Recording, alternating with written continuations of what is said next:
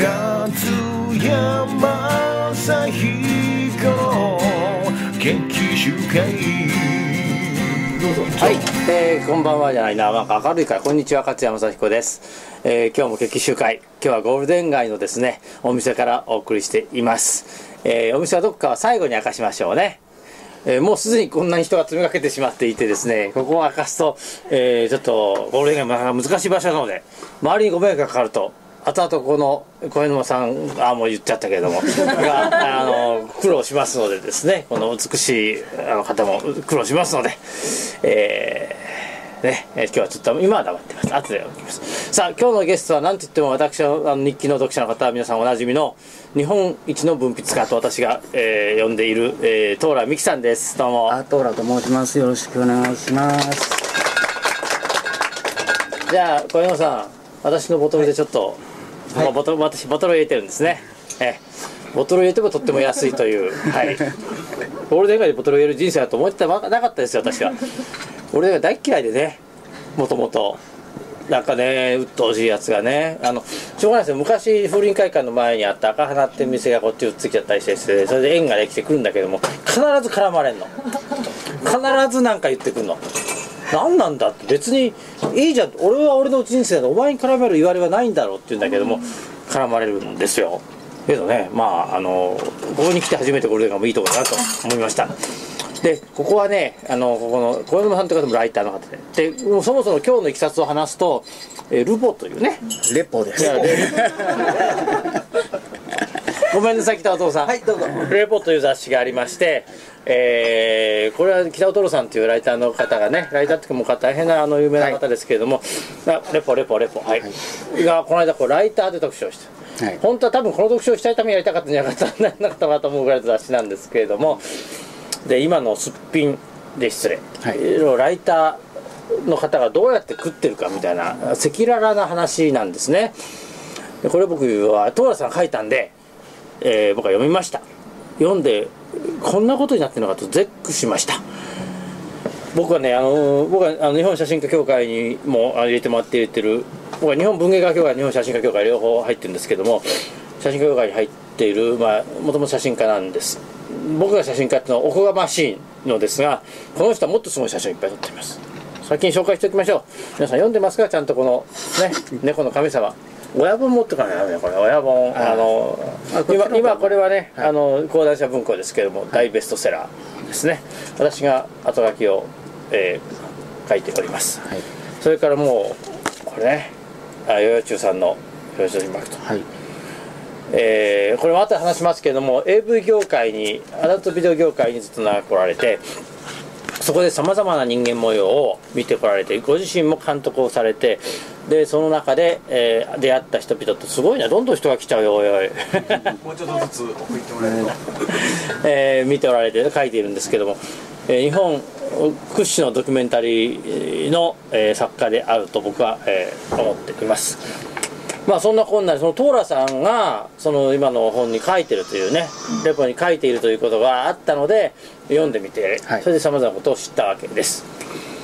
でね僕はその写真家協会にいて誰だよお前かよ俺のマネージャーの電話があってんだよバカ野郎。T1 君こら。テストしてたんです。何の？これの。いや、えーまあ、あいつの顔さらすとまたいろいろとねあ目線が入ったりするんでやめときますけどもなんでそのみんなさこうなんつうかその装飾系っていうかだから売れねえんだよみんな。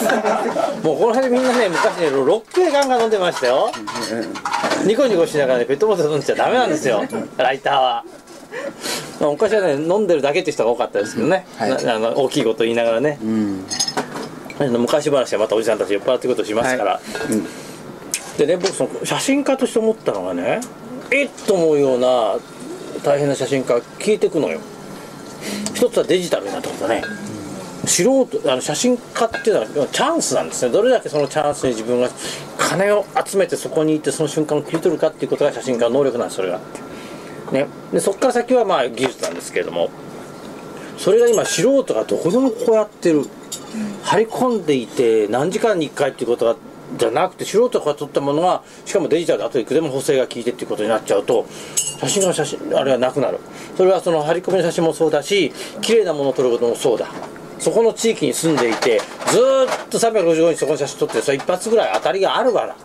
昔は関西費ってフィルム代が高いからそれができなかったわけだしそれからあのネガティブものそんな素人なかなか扱えなかった。現像だけも大変だから。それが今こうやって撮ってりゃ撮れちゃうわけだから。あるいはビデオをずっと回して一瞬いいとこだけ抜き抜きゃいいわけだからもうそこでだから僕あの優秀な写真家がみんないなくなりました。で僕は写真家だから写真の世界はそう知ったけどもライターってちょっと想像力が及ばなかったんだけどもどんどん考えてみたらライターの人がいなくなる、えー僕が非常に尊敬しているのはですねあの「週刊文春」とか「週刊新潮」なんかに「あいやいや新潮えーあ今口が滑りそうにこんな喋りあれあの切れないから書かしてるバカがいっぱいいるんだよ。どう読んでも何お前今日こん今日こんなワインの中自慢してるような変なデブな女とかいるじゃないですか。でもう一人ちょっと全教と絡みの人は今回ちょっとお引き取りになったけどそれお引き取りいただくのに大対談集を「週刊文春」やらなきゃいけないぐらい、あれはみんなね知らない恐怖心なのよ。連載始めた時はまだ子供だった人たちが編集長になっていてこの人ひょっとして連載切ったらうちから全部単行本引き上げるんじゃないかと思ってんだけどいいじゃん引き上げてもらったらなかなか数千部しか売れてねえんだからさ、うん。いや誰とは言わないよ、誰とは言わないけどあんなことやってるから片岡直樹賞も編集あの審査員がダメだからさどんどんダメになって左本屋大賞の上に行くわけなんだけれどもちょっと今日飛ばしすぎてますか？ゴールデン街ゴールデン街の空気は俺さこさしてると思うんだけど。来ますねどんどん、いいねゴールデン街。若い柿がいっぱいいてすごい素敵だね。うん。そんなこんなでですねでもそんなに食えない。で僕ねその若い人たちが参入していくのには難しいだろうなっていう空気確かにありますよ。これねどっから話そうかな。今ね世の中って一人勝ちの時代があるんです。どんな業界でも業界でも。で要するにね紙という媒体を頭の人たちが今握ってるわけですね。でそれを通じないと出せない。出せない。だから、えーレポみたいなものもレポか。レポだ、レポみたいなものもあれも紙ささやかだけどトロさんたちが出してくれてるからみんな書けるわけだけれども、それをもっと大きな媒体になるともっとどんどん縮小していってそこにでも載せるってことは難しい。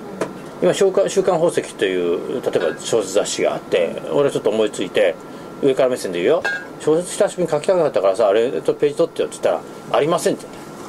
もうみんながあの取っちゃってて。しかも12回でって言ってるのに16回とかみんな伸ばしてみんな食いつなぐんでって。しがみついちゃってんだって、で僕も小説ね勝山先生がバツバツな日々取ってくださいよ、いやというかみんなそれをよ読んでくださった方が見てくださってるんだけども、えー誰も読んでないだろうけど毎週日曜日にそこにいる高橋世論さんも苦労してんだけれどもね。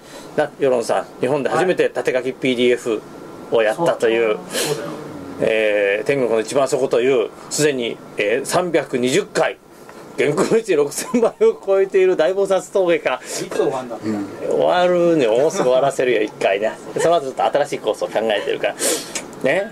でこの趣味小説書いてたらただでただただただで月間は80枚小説書いてる男なんかいませんよなかなかだけどまあ俺はそういう発表の場があるから書いてるんだけどみんな発表の場もなかなかないわけですよ。小説どんどんないから。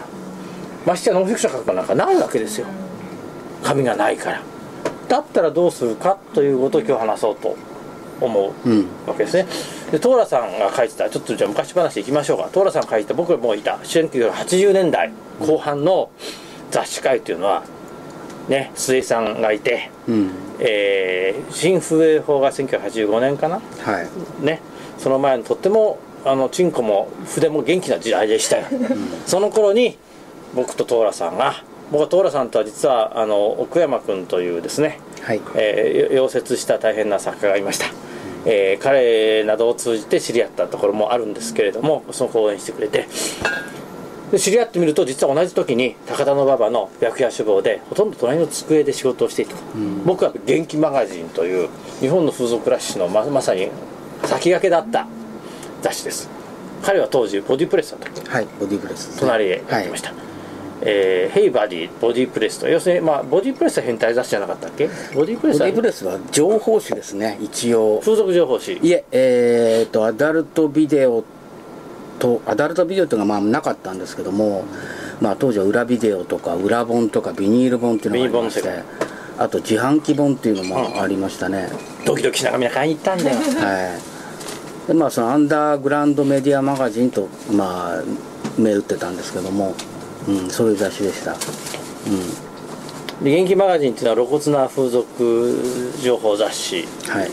でですね、えー当時僕まだ早稲田の学生だったんですけど風俗ライター19歳でデビューして、まあ、2021の頃2223の頃ずっとそこやってましたけどももうねバッチリ稼いでたよみんなが家庭教師のバイトして時給2000円とか1500円から言った時代にえー月収40万とか50万稼いでましたからしかもねあの取材と称してねいい思いをいっぱい、えー していたというね。で今日はたまたまねその時のまた同僚であるあの宮田さんという大変なカメラマンが宮田さんこっち来れる？宮田さんは今出ている今まだ店頭にあるよな？今店頭にある「週刊朝日で」これは僕の日記の読者皆さんご存知でしょうが東京電力の保証センターに潜入をしてそこがいかにひどいかということを告発していると。でこの間「ザ・ボイスという私の、えー日本放送のラジオにも出ていただいてそこで告発をしてもらったっていうこれね昔だったら大爆弾なんですよ。それをどこのマスコミも後追いしない、ね。で要するにさ、まあ、何言ってかじっていうかじじいどもが今一生懸命頑張ってるわけだ。じじいども失うものもないから頑張ってる若者が何をしてるかということもちょっといいんだけどいや宮田君こっちこっちおいてよ宮田さんこっちこっちはい揃いました。昔の楽屋そぼ書房で、えーテーブルを並べていた風俗サンバガラス変なおっさんですね宮田さんとはねその後ねえー、な KK, KK ベストセラーズとかおいしいおいしい思いしたよないっぱいソープとかなあちこちザベスト。ザベストでな。な。金がガンガン回ってくるな どうですあの頃はまあまあ金も回ってていいだったよね。なんかあもなたたちだけですよ会があったのは。僕は僕は終始いかんないですよ。うだけどいいよ。なんつうかだけど肉体の続く限り働いてたじゃん。そうですね。うん。それがこの猫の神様読んでまた分かるようにこれもうこトーラさんってもうもうた達人なんですよ文章の。そのトーラさんがの日記読んでると仕事がない仕事がない まあ仕事がないっていうよりも仕事がないあのなんだろうな。いいえー北尾トロさんもこの間そういうふうにおっしゃってたんですけど僕は仕事がないなんて一切書いたことはないんですよ、皆さんがそういうふうに読んでるだけで。ただまあそのあのある、うん、僕はそのまあ僕はアダルト系の雑誌の、そのおでまあその本当に狭い範囲でしか仕事がしていなかったのでまあそういうことになったわけですけどももうその出版社自体がもうどんどんどんどん縮小して、えーあの編集者がまずいなくなってしまうっていうことですよね。だからもうあるある時期はその1週間に1人ずつぐらいその編集者があの退社することになりましたというメールが。それはだけどそのなんて本人は能力がないわけじゃなくて出版社自体が立ち行かなくそうですね。なるでしょ、あのやっぱり雑誌が売れないということだと思いますね。うん。であの北尾トロさんがレポを作られたそのそのまあ本当にねあのこの際だから言っておきますけど北尾トロさんっていう人は本当にすごい人であの彼はあの裁判長を4年でどうすかというその本がまあ大ベストセラーになってですねそのそのお金を全部そのあの自主制作の雑誌につぎ込んだわけですね。でなぜ彼がそういうことをやったかっていうとつまりその我々物書きっていうのはあの単行本を出してるだけじゃねはっきり言って商売にならないんですよ大ベストセラーにでもならない限りあのね皆さんいいですか？単行本って今ね、うん。例えば文芸誌だったら初版とうとう3000部ですよ。はい。3000部、で1500円で3000部つ捨て、うん。えー半年かけて純文学書いて45万円。うん。ああこれ食えません。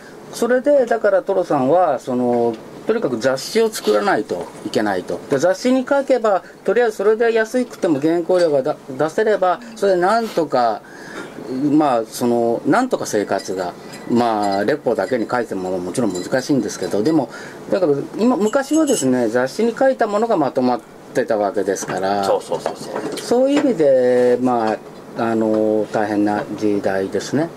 本当に、うん、だから宮さんはカメラマンだけどはい。でブイブイ僕ら言ってたわけよ。ね。えでもやっぱりどっかから仕事がだんだんなくなってきた。そうですね。今回のさ東電のルポだってさ、もちろんジャーナリスト精神はあるんだけどもさ若干いいかいって食うに困ってバイトで入ったところもあるわけだ。それもねちょっとね。ちょっとあるわけだ。でもそれは結果としてこうなってたからそれが断ち切って転んでもただ起きないももともと宮田君なんだけども。だけどどっかから急にな話してもだからさっきのあのあれですよよあのデジカメと一緒で、はいはいはいもうだい、まあ、まず最初にエロ本が売れなくなった。そう。ネットでタダで見れる。で本よりもえげつなく見れると、でそれでもうエロ本。でまあエロエロがなくなったのはさ、もう俺たちもいい時代生きたんだからさまあいいんだよ、まあ、それはまあまあいい,、ね。いいいい。エロさエロがなくなってはいないんだよ。エロの表現がなくなったんだよ。エロはもっと陰湿になっていろんなタイプ形で出てるわけで。昔のエロは面白かったよあのな僕らから店に企画提供したりしてな、ん。はっきり言ってやらせって言うんだけどそれさ、あつまんねえこんななんとか簡単こんなコスチュームすればいいとかさ、いろいろやったよな。だからそれもなくなってなんかそういう遊びがだんだんなくなってきたところもあるんですよ。でもでもその次はそっからじゃあエロの後は何で？で私はほらあのエロ本でもうお互い儲かって、うん。で私は旅へ出たわけでしょ？そうそうそうそう。で世界氏は世界一周じゃんバイクで、勝谷氏は、えー文春に行っちゃった、うん。文藝春秋でな。うん。で帰って、帰ってきたらなんか乗ってあの連載してた雑誌とかあのまああの週刊宝石がん。なくなるわ、週刊宝石やったな。週刊宝石ってな であれ2回まであの海外のやつをやシリーズでやったんだけどそこから先が続かなくなっちゃって。ある意味さ今日も若い人来てるけどさ世界中バイクで回ってその2の写真をずっと当時はデジタルで送ってませんからフィルムで送るんですから。な？それも現地では現像できないから生で送っちゃう。今今で若い人は夢じゃん。な？夢をやった男がね？今その夢で食えなくなって東京電力でバイトをして それを転んでもただ起きないという人だからすごいと思うんだけれどやっぱりそれも才能なんだけれどもね。でもその後ねでも同僚のカメラマンみんないなくなったよね。なくなりましたね。あの写真館親がやってるやつはまだマシでうん。帰れば写真館つけるんだけれどもそうじゃない人がだから昔年間300日は撮ってるというカメラマンとかもいなくなっちゃいましたもんねあの頃いろいろありまして張り込みってのもありまして張り込みまで素人がこうやってピッと撮る時代ですからもう張り込みなんかなくなったし何日もどっかの渓谷で待ってと鳥が一つ飛ぶのを撮るのもね、なくなったしいやこれはいいどうなんなのかな？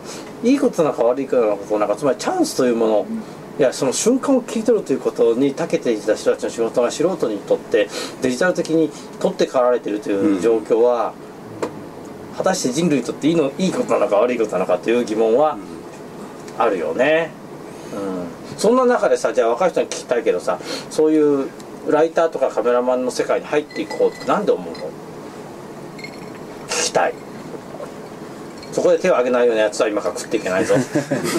ライター志願の人。いというか志願室じゃない？ライターやってる方も含めてうん、あいやい。やじゃあじゃあここせカメラが近いじゃあ小沼さん出しちゃおう小沼さんにな。はい。このお店の店主でございます。じゃあもうここでじゃあ月にホエールですここはね。ええあのもう来てください皆さんどんどん。来てください。ええ。あのレポにも書いてくれています。でこのお店をやりつつあのドキュメンタリーを書いてるうんだけれども今いくつだっけ小沼さんで。今33です。なんでこの世界に入ろうと思っあのー実は消去法なんです。僕あの何か伝えたいものとか表現したいものは常にあったんですけどあのものすごく人見知りで人見知りでライターできねえだろ普通 そうなんです。あの喋るのとかすごい苦手で文章を書くことで伝えたいと思っていたんです。もともとは。あの今えっ、と日経だっけ？どこあど日経の。今は書いてないです。書いてない。はいごめん話が途切れちゃった。ごめんここでどこでバリバリ書いてた人で盛り上げていこうと思ったのに、うん、でうん。文章ってツールが自分にとって一番扱いやすいなと思って自分のしたいことを表現するそういった意味での消去法でしたね。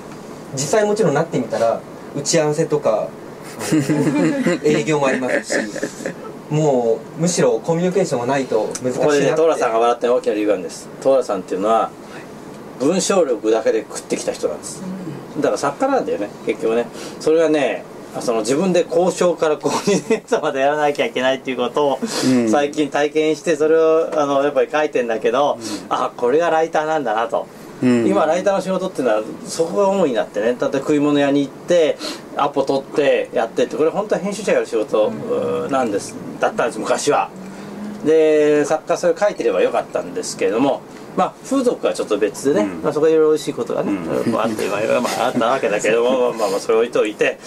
でこの間だからあれは衝撃的でしたよトラさんの書いてた文章はあの、今までだってさあの AV 見て書くにしてもさ、まあ、結局見るという行為とあの書くという行為だけで終わってた、うん。うん。まあそれは別にそれを大した問題じゃないんですよ、まあそれはそのアポを取ってまあライターがまあアポを取るのがまあ僕はまあ編集同行、結局ねそのあのお金がないんですよ。そのどこの雑誌も。はい。だからその編集者がそのアポを取ってっていうそういうその余裕がないんですよね、ええそうですよ。だからそのだからライターにあってまあまあいいろんなパターンがあると思うんですけどいくつかの情報誌ではもうあのメールでですねバーンとラフが来るわけです、もうあの写真はこうこう入るこう入るこう入ると。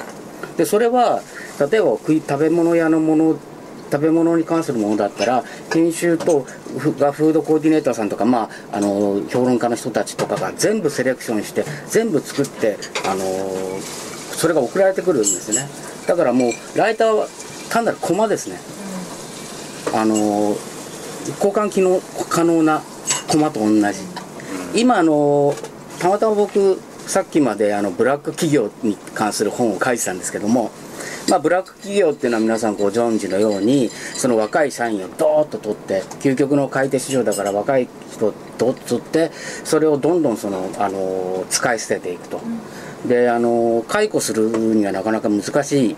あその生理解雇にしても懲戒解雇にしても人をクビにするのができないから、まあ、ガンガンいじめてパワーハラスメントをかけてうつ病にして辞めさせていくと、まあ、それをブラック企業というんですけども、まあ、あの結局なぜそういうことになってるかっていうとそのそういうふうにしないとそのまああの回っていかないんですよね、うん。つまりそのも問題になってるのは例えばそのまあえーあのまあ、じ実際事件だったらワタミとかありますけども、結局すものすごい安いお金で、あの食材を提供してるわけじゃないですか。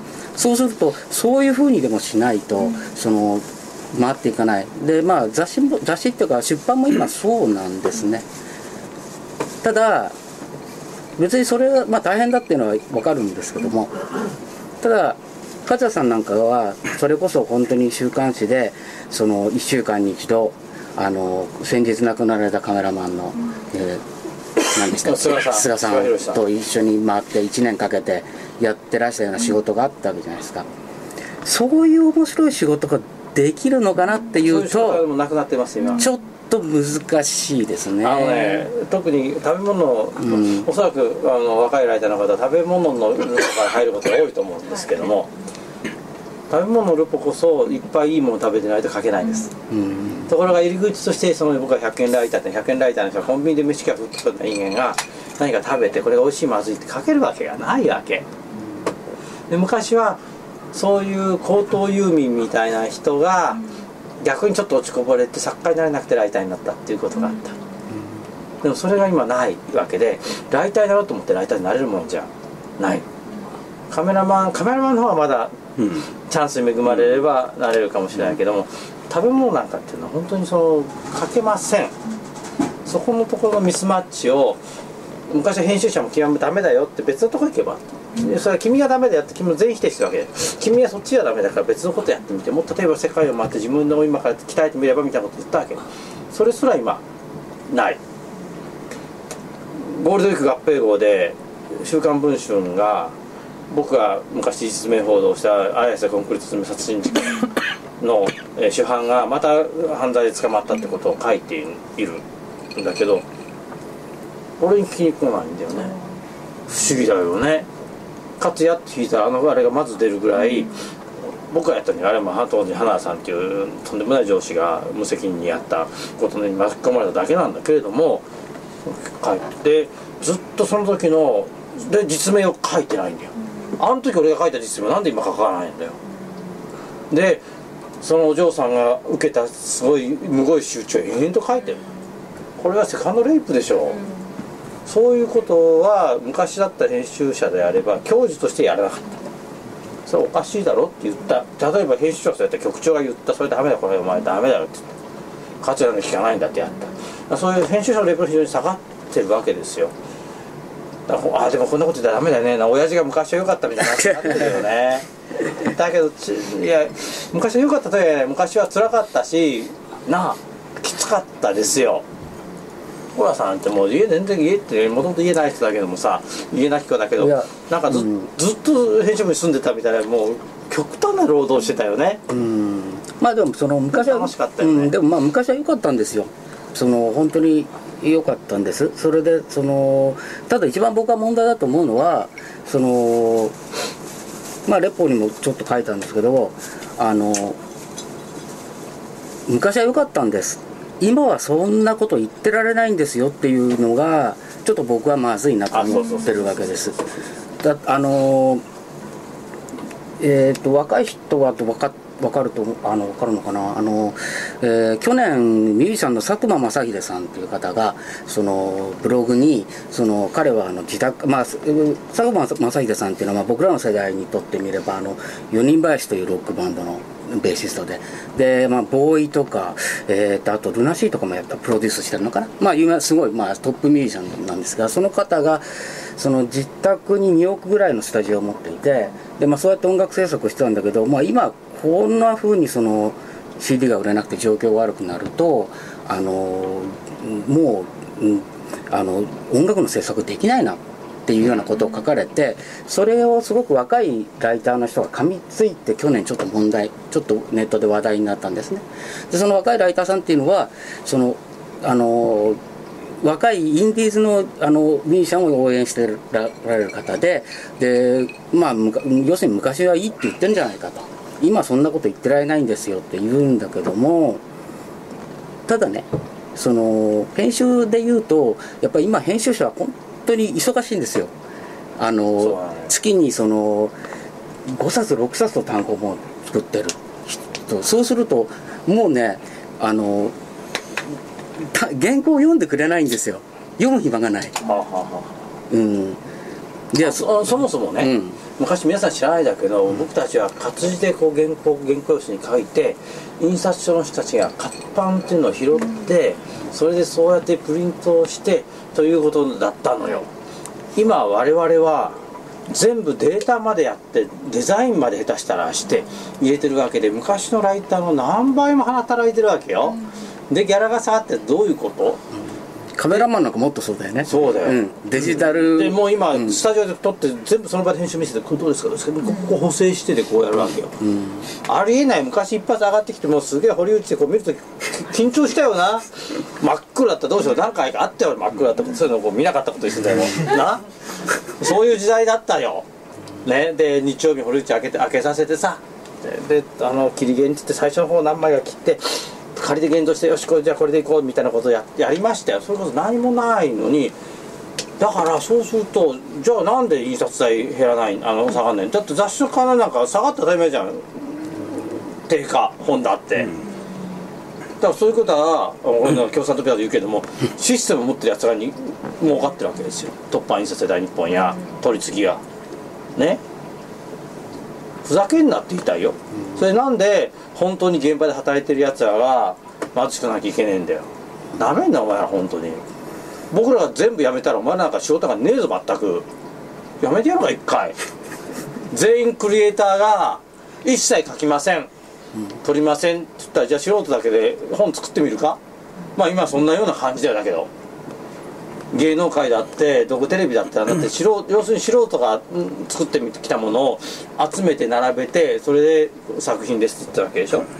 それに対してプロが作るのと同じ金を払ってるやつらはバカだよ。ということはやっぱり受けてもバカなんですよ。なめるなよって言いたいね。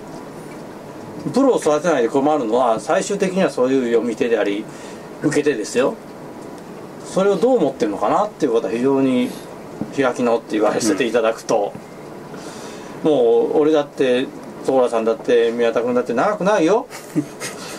じじいがこれ死んじゃったらそういう伝統芸能は絶えちゃうよ。それでもいいのかと。ねえ、何だったんですかねあの一生懸命ねね。ライティングしてねトルコの部屋でね。お姉ちゃん綺麗にね。こんなどうしようもないお姉ちゃんをね。どうやって綺麗に撮るかねあの補正が効きませんからね。それが効きませんからね。これこうこっちからこうレフ当てたらいいんじゃないか。俺も一生懸命ねレフ持ってね。もうねあの熱いねソープのね当時はトルコですけどね、うん。補正せいぜいほくろ消すぐらいしかできない。今はもう肌は綺麗になるわ。もうキャバクラの写真全部同じでしょ？パッコーンってね。昔で言うと昔ハイキー飛ばしてたけども今素人があれで完成できちゃいますからね。うんそんな時代を3人ともね一生懸命来たわけですけど京村さんは風俗の現場取材あんまりしなかった。そうです。AV ですよね、うん。あの頃の AV ってたけど面白かったね。まさによよよちゅうさんの本ねこれ出してらっしゃるけれどもうん。これもう大変な本ですよこれ。虚 実被膜は。まさに世の中ってこうだっていうことを言ってるような本なんですけれども。うんまあ。澤さんは監督までしたからね。うん、だからまあその、うん、うんやっぱりまあ余裕があったことは本当に余裕があって世の中にそのいろんなことを面白がったりとかするってことはあったんだけどそれがまあその余裕が本当になくなってるのは確かででもその中でまあ僕らはどうやってその面白がっていったらいいのかっていうまあそれはだからそのまああのレポであったりとかそれからまあ勝也さんがご自身でやってるその配信有料配信メールであったりとかね。まあまあこのこのメディアもまさにそうなんだけど、つまりそのそういう中でもうみんなでとにかくなんとか面白がっていくしかないのかなと僕は思ってます。さんすごい不思議なんだけど、うん。あの頃の AV ってまあ一種バブルな時代があったじゃないですか、うんなんでみんな破綻していくのかね。AV ってのはバブルなもんだったんですね。だけどさ、うん。そこでどっかでさお金これで稼いだからスッと引く人があってもいいわけじゃん、うん。みみんななんか終わりを全うしてない感じが僕なんかはするんだけど。そうですね。それは多分80年代90年代の会社社会の作り方っていうのがそのまあ特に昔よく言われてたのは会社っていうのはもうあの大きくしていくしかないんだと。嘘だったんですけど、でも90年代ぐらいまではそう言われてたんですよね。会社だってとにかく大きくしていくしかない。立ち止まったらあの立ち止まったら落ちるんだっていうふうに言われてましたからなぜそういうふうに言われたのかちょっとわからないですけども。うん。でもそれでまあ多くの人がいなくなりましたね。ね。うん。僕も昔ね久世さんのとこではい。台本書いたりしてたんだけども、一銭も AV か一銭も回収したことないな、ああだからあの時代は楽しかったな、ね楽しかったよね、いろんなね風俗に変人が 変人がいっぱいいたよね。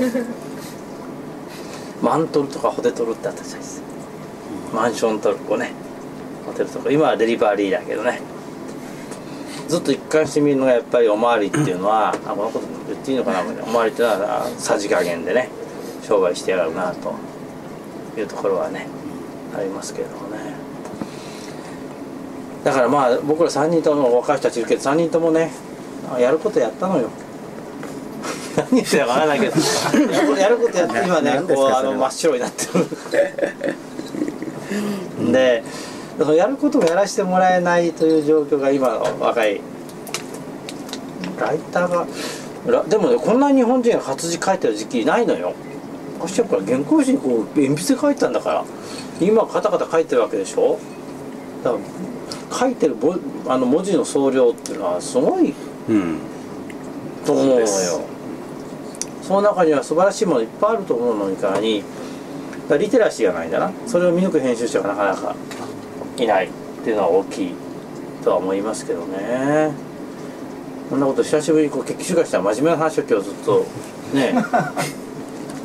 まあ軽いじゃないですか勝也ただ酔っ払ってんじゃないかって、そうそうそうということでローさん言わないよ、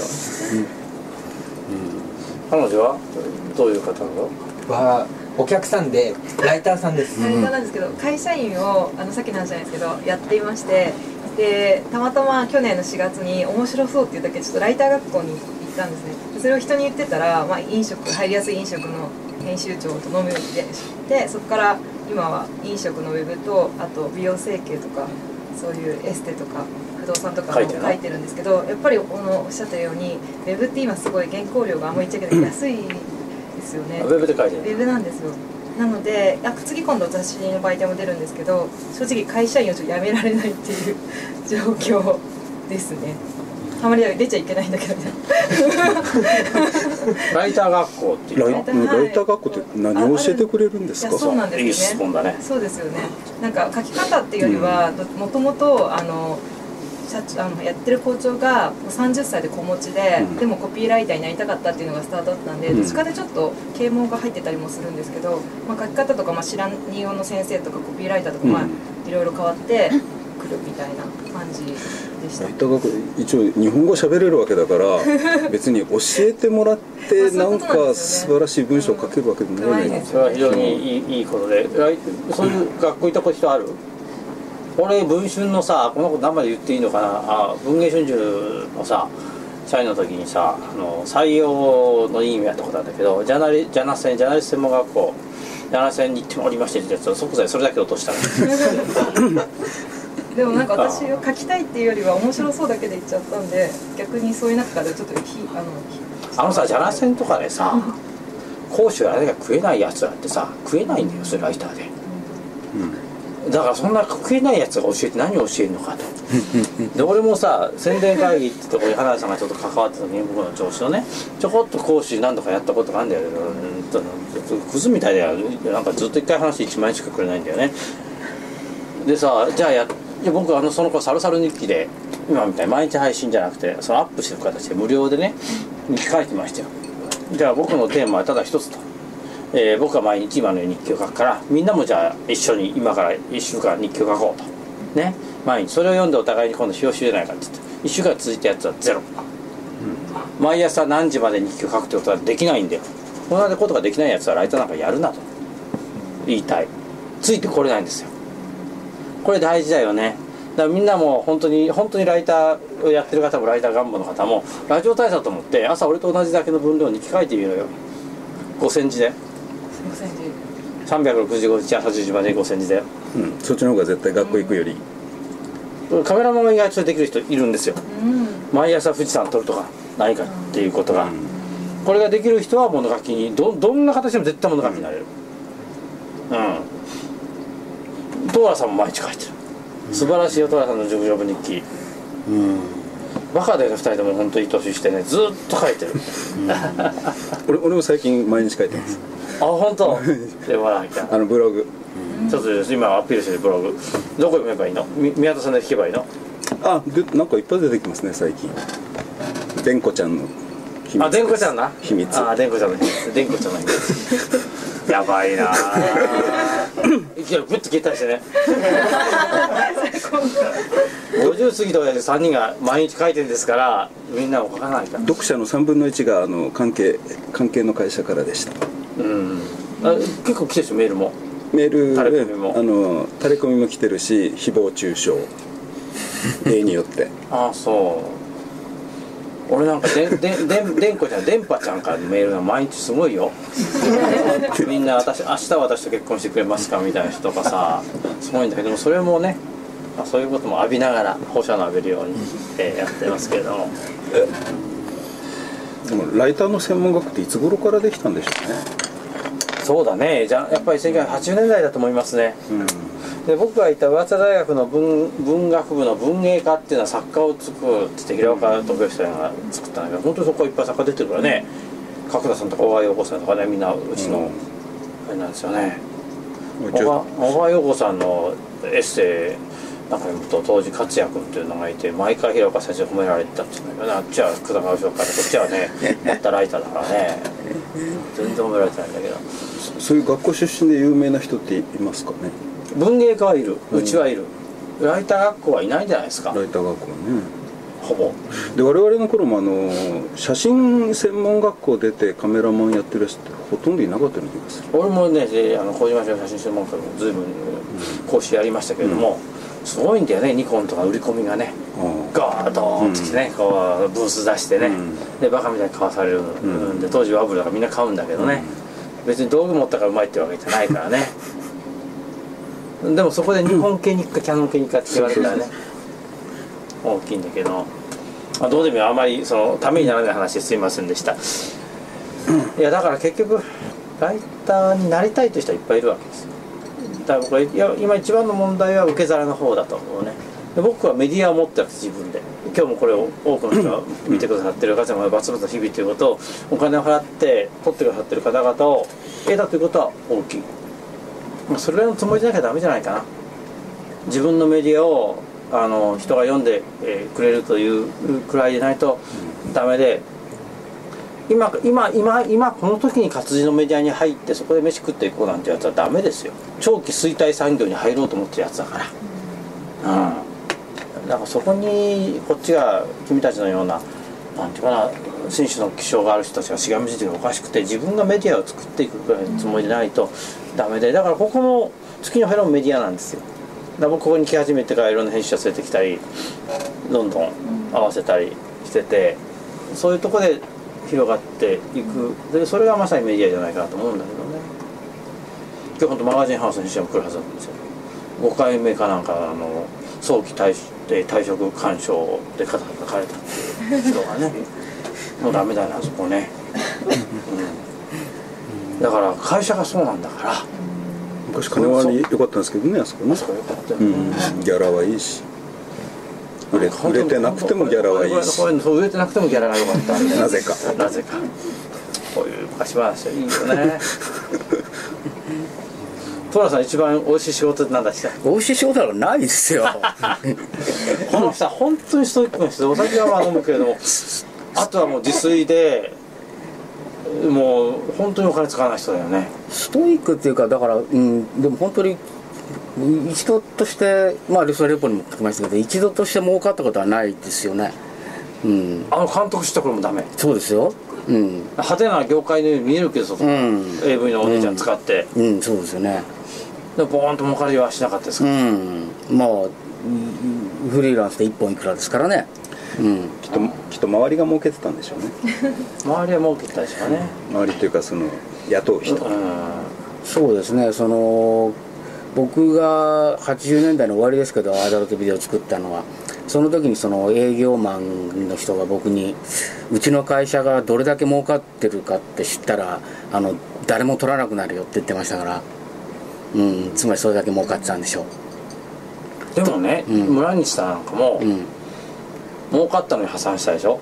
まあうんまあそれ辺はあれですよね。あのまあその辺はもう本橋信弘さんなんかがお書きになってますから、まあそういうのを読んでいただければでもまあほ本当のところはわからないです奥けど出さんなんかにねしちゃって、ん。僕いなくなる。あすごいません専門的な。どこ行っちゃったんでしょうね人。うんまあいろいいろ今業界に今すごい専門的な話が、奥出さんに俺脚本書いたのになただそのまあうん AV っていうかまあとにかくそれ自体がバブルでしたから、あ VHS のテープなんて1本50円ぐらいじゃないですかね、うんうんそれを1万4800円とかで売ってたわけだから、でもね皆さん聞きたいけどあの頃はそういうドキドキした現場があったわけですよ。だから男優もそう男優のねあのあの辞典も書いてらっしゃるけれどもトラさんは飛び込んでいったらチンコ1本で何万何百万何千万稼げるっていう世界があったんだけど今そういうこともない、なんだろうな。IT の世界で若干あるかなっていうぐらいだよな。だライターやカメラマンが一発やればか稼げるっていうのはなくなってきたよね。それはちょっと残念なことだよね。でなんかあの春樹が書けばあれ文春のやつだったらさお札吸ってるようなもんですよちょっと。おかしいよね。うん。だからちょっとこのちょっとこの場からでもさあの今日きっかけになんか本を出すぐらいの覚悟でそれは何もその紙で出す必要ないわけだから、でただその北尾さんの中で紙紙にこだわってレポ出した方がいいと思うんだけれどもうんあれ最初みんなで発送したりするんでしょ？そうですね。この辺はねはい。レポで連載するという噂も。ええそうですね。ええ。うん。そのまああのレポっていうかまああのレポに書かせてもらってやっぱりそのあこれだけすごいたくさんの人がその若い人もまあ僕らとそれほど年の変わらない人ももう一生懸命こう書いてるわけですよね。それはすごくショックを受けたしそれからやっぱりその北尾虎さんの志ですよね。それは本当にすごいなと思ってうん思いましたね。うんあの結局ね媒体を持つか持たないかっていうことが権力になってもおかしいわけなんだけれども皆さんが媒体を持てるわけなんですよ。うん。で今日僕もうこれをすごくたくさんの人が読んでくだあの見てくださってるけれどそれは日々僕が送っているものに対してペイをしている方くださってる方も多いわけですよ。増やしてねみんなね。またこれきっかけにこれこれあの拡散できるからどんどん見てもらってだからあの番組を下ろされたらこの連載切られたとかしょっちゅう言われるけど俺へでもないわ。けです自分で媒体を持ってるかへでもない。その多分システムを構築したのは僕は日本で最初だと思うんですね、うん。うん、ただそのためには朝2時3時に起きて全ての世界のメディアをチェックをしてそしてここ戦時書くという苦行を自分に課さなくてはいけない。一日も休まずに365日。でもライターの基本って僕それだと思うんですよ、それができる人間は僕は例えば宮田さんだったら世界を一周した寅さんの文章の下を毎日書いてらっしゃる本当に美しい文章って。みんなやることやってんだよ。こういう人間はね食えないよわけはない。だから絶対この2人だって今はなちょっと辛い。ごめんなさい上から目線で。辛いけどもだけどまあなんていうかここに来てくれてるっていうこと自身がまさに、ま、あのフリーランス界のトップ2ですよね、うん、週刊朝日のだってあれだけ右柱だよ普通な、ねな何何何何にビビってんのかと思うよな、あれドーンと右柱だよな。ご合併号のね、うん、こういうこと言うからまた次使ってもらえないですよね。だけど俺 もさっき「週刊文春」の悪口言ってたし、バカじゃねえかとあいつら本当に。今本出し取ってるやつらね。でも取り上げてくれただけありがたいんですよ。だそれがね載せない週刊誌もいっぱいあります。そうそうなんですよ。そうなんですよ。だからそう思えるかどうかっていう。でもこういうことを言えるのがすごいタフなんですよ。乗っけてくれただけか週刊朝日に対して乗っけてくれただけ、うん。まさマシですよって。他の皆さん知ってる週刊誌はこうあの将来的にまた東電のでっかい CM が入るんじゃないかというのを期待して、とりあえず悪口は書かないでおこうと。いう週刊誌あだからりますトーラさんも宮田さんももう要するに究極のインディーズなんですよ。インディーズっていうのはなんとか自分で飯食っていくってことなんですけど。もだからこういう人の嫌われてることばっかやってから仕事がなくなっちゃうんでしょうね。いやそうなんだけどもだからだから仕事があるとも言えるわけよ、うん。うん、だからこれはお互い3人とも年取ったらね一緒のじゃあグループ本部かなんかで住んで 誰かがあの誰かが仕事取ってくれば 飯が食えるというぐらいのつもりで。でもライターとかカメラマンになるとはそれの覚悟はないしといけないし今日は皆さんあ若い人に期待してる超一流の2人をお呼びしたわけで。情けない超一流ですねこれそんなこねとはないよ。そんなことはですよ、20代の頃の何分の1ですよ収入。なこと言うとみんなやる気なくなるからね。いやあの頃はね確かに儲かりましたけどね。そんなこと言ってもしょうがないんで。旅に出ました。なんていうかな何分の1にさせた世間が悪いとは言う気はないよ、うん。だけどなんで使わないのかなとは思うよ。使いにくいんでしょうねおっさんはねうん。下手すりゃほらあの編集者が年下でしょ？いやそうなんだけど、うちのマネージャーもさ、うん。30代だけどあの皆さん難しい人ですね一言言ってましたからね。難しい。難しい難しい人なんですよ。俺だと多分3人ともすごい難しい人だと思うんだけど難しい人ぐらいでないとライターとカメラマンっていうのは面白くないですよ。僕は編集者やりましたけど難しい人だからこそ面白いんですよ。難しい人をこうあんたこうやってやると大化けするわけだけど言ってやってきてるんでただの100円ライターですよね。それはもう言ったこと書いてある。それは自分で書いたのがずっと早早かったわけで。そんなものにライいやしくもライターを目指す以上そんな人にはなってほしくないと思いますよ。でもね宮田さんもあの写真いろいろ出してらっしゃるし寅さんもこの本出してるしやっぱり物書きいやしく物書きや写真家になった以上は一冊これだっていう本を一緒に一冊残せるかどうかだね。これあの JR の駅の自動販売機に売ってあります。はい。これはね読んで猫の神様。涙なくしてはこれあの絶対タブーですよあの電車の中で読むの。途中からなな泣き始めちゃって。ずるいんだよね。でもトラさんは他のそのこういうドキュメンタリーもすごく素晴らしいんで僕のドキュメンタリーを書いてもらうそれってずっと思ってるんですけどね。こんなバカな男がいたと。いうことでさあそういう空気が伝わったかな？今日は若い人たちみんな来てもらったけど。なんかなんだろうね。どうですか？しんどい？やっぱりライダーで食っていくとかって。え？いやもう希望に満ちてます。受け手の方だと思うんだよな才能のある人僕はいっぱいいると思うんだけれどもだからこれは本当アピールしたいのはこれを見ている編集者の諸君がどれだけそういう意識を持ってるかっていう。金のある木なんですよ本当に。特にデジタルと IT をうまく使えば。俺一人で稼いでんだから。さあこれを見てる読者諸君。明日もう一人勧誘してくれた場合ってなんか総合神様 そしてくれた私の年収は倍になるみたいな。だけどそういう世界でそれ倍倍増えても8割減るみたいなことの繰り返しななんだと思うんですけれどもけれどもそうやって今日いる皆さんも明日から僕の読書だよね。そこでなぜうなずかない人がいる。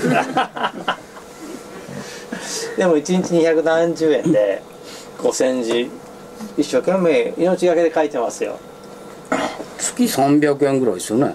月が月800円。800円か。月800円。1日30円。1日1日3000円弱だ、うんだから、ね、年1万円と思えばいいんですよね。うん。うん、ねでもねさっきすっごい真剣なメールをちょいただいて家計簿からいろいろやっていくとそれを削ら,、削らざるを得ないっていうの。をうん。深刻なメールをいただいてでもそうまでして読んでいただいて本当にありがたいと思うんだけどね、うん、でもなんていうかなメディアというものの面白さっていうかあの新聞よりもね一日早くいろんなこと書いてる大体。それは。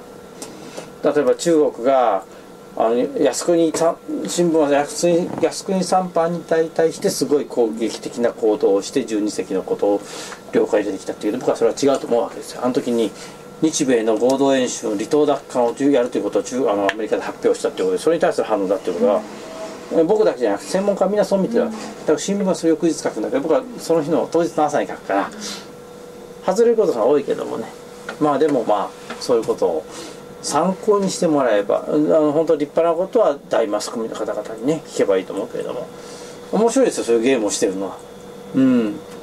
びっくりした人が読んでるからね。質問いいですか、はい。あの皆さん電子書籍についてはどういう見方で見ていらっしゃるえー、とそれに関してはですね、えー、ダンバラさんという方がいらっしゃいますので。はい。えー、っと彼が今回の、えーレポでねそれを書いてらっしゃいますけど。ええ。ええ。あ立った方がいいと思います。背高いから。あでもはいこれって多分同じです 雑魚は同じぐらいで、えっとどう思いますかというかとりあえずちょっととりあえずご自身のお立場を今。あえー、とレポに何回かちょっと書かせていただいてるライターなんですけどえー、と電子書籍は初めて作ったのが10年ぐらい前で、まあ、それは単発ででちゃんと作るようになったのは去年ぐらいからですかね。はい。でまああのアマゾンとかパブーとか、まあ、その辺で出してるんですけどはい。あれの課金っていうのは例えば、えー僕らと1000円の本1冊売るとええ。100円入りますよね、え電子書籍だと7割。どどんなもん？えアマゾンの場合は70%と35%があるんですよ。はい。でそれはその1冊いくらぐらいで？あそれも自由に値段設定できるんで、ただし原則として無料0円っていうのはつけられないんですよ、99円以上。え美味しいかもな美味しいですよ。だから流行ってるか。500円ぐらいで売っても紙よりも印税は多い。ただ自分で宣伝しないといけないので、まあ、あの勝也さんみたいに自分でメルマガとか何かメディアを持ってらっしゃる方はいいかもしれないですけどちょっとその辺が大変ですね。ああなるほどね、ええ。要するにだけどそこ難しいところで、その要するにあのまあここあえて名前挙げました文芸者みたいなところはですねあちょちょ彼にもちゃんと作ってる、これこれ僕はね、あの形として残したいっていう人たちが多いわけだよね、ええまあ、ああ素人素人は、ね、手に触れるだけだけどそのプロはそれでもいいってじゃいいわけだよね。アマゾンのオンデマンドの紙で刷るやつあれはどうなんですそうかできるんですよ。うんできますね。うん。ただオンデマンド今までもありましたよね、はい。い、ろんなあの金コーズですとか、はい。えー、と東京リスマチックとか、いくつかのああいうサービスビデオでやってましたけど、はい。はい。オンディマンドはね結構高くなんですよ。うん一冊自身。がそうですね。勝也さんのそのバツバツの日々のそのウェブ時代のはまあそのオンデマンド出版ですよ3000ね万あさ3000ぐらいになっちゃう一冊、うんうんうん。あ僕あれ全部やったらさな 100, さ100巻ぐらいになっちゃうから。ね でも僕の日記はあれね将来的にはクロニクルになると。うん。2000年からやってるからもう10年以上。それから今の形になってからもう数年ずっとやってますからもうあれはいいかもねだからその電子とそのオンデマンドの紙と両方両輪でやるっていうのはどうなんですかね？えーっと今のところ、電子を読む人すごく少ないじゃないですか、はい。例えばスマホで読めるのに、うんうん。読めばいいのにって僕が話を振っても、うん。あの読まない人読まないっていうかそもそもその閲覧アプリをダウンロードしない人がめっちゃ多くて、うんうんうん。それは紙の雑誌の編集者だけじゃなくて、ん。そのネット上のウェブマガジンの編集者もみんな僕が知ってる限りではなんかみんな使ってなくて。そこのねあのなんていうかカルチャーの差は大きいんですね、うん。だからこう読む人とこう読む人の差は大きいと思いますね、そこをどっか乗り越えた時に爆発的にブレイクする可能性はありますから、えー昔だったら例えばあれじゃないですか。あのビデオが普及した時はこうみんなエロを見たいから、とかあとテレビだったら例えばアポロの月着陸月面着陸の瞬間を見たいからとか、東京オリンピック見たいからとかそういうブレイクポイントがいくつかあったんですけど、電子書籍に関しては今のところそれないですし、将来的にそういうブレイクポイントが出てくるのかっていうと多分出てこない気がしますね。やっぱそれはあの英語と日本語の差なんでしょうかね。アメリカだとものすごくヒットしてるんですね。100万部を超してる電子書籍もあるしすごい知的な会話になってきてますね。日本日本語の壁が大きいんでしょうかね。縦書きのね。ね。だけどだから今回すごいアプリでですね、全社の新聞社の社説 社説とそれからそのコラムを縦書きで読めるってアプリです、これは爆発に売れてるわけですよ、やっぱり日本人ってそういうあれぐらいのコラムを縦書きで読みたいんだよね。私もアマゾンに本出してます。縦書きです。まだブレイクはももうちょい先になるどうなんでしょうね。どっかでブレイクするかもしれないね。ななんかのきっかかもしれないです日本人が慣れたらね。なんかのきっかはまだですからねまだまだですね。っていうか本当にブレイクさせようと思ったらあのーそのスマホに最初からプレインストールすればいいわけじゃないですか、で手元にあってで何冊か読めるような見本サンプル本みたいなのが入ってれば見る人増えると思うんですよ。でそれをやってないってことはまあみんなブレイクさせる気がないんでしょうね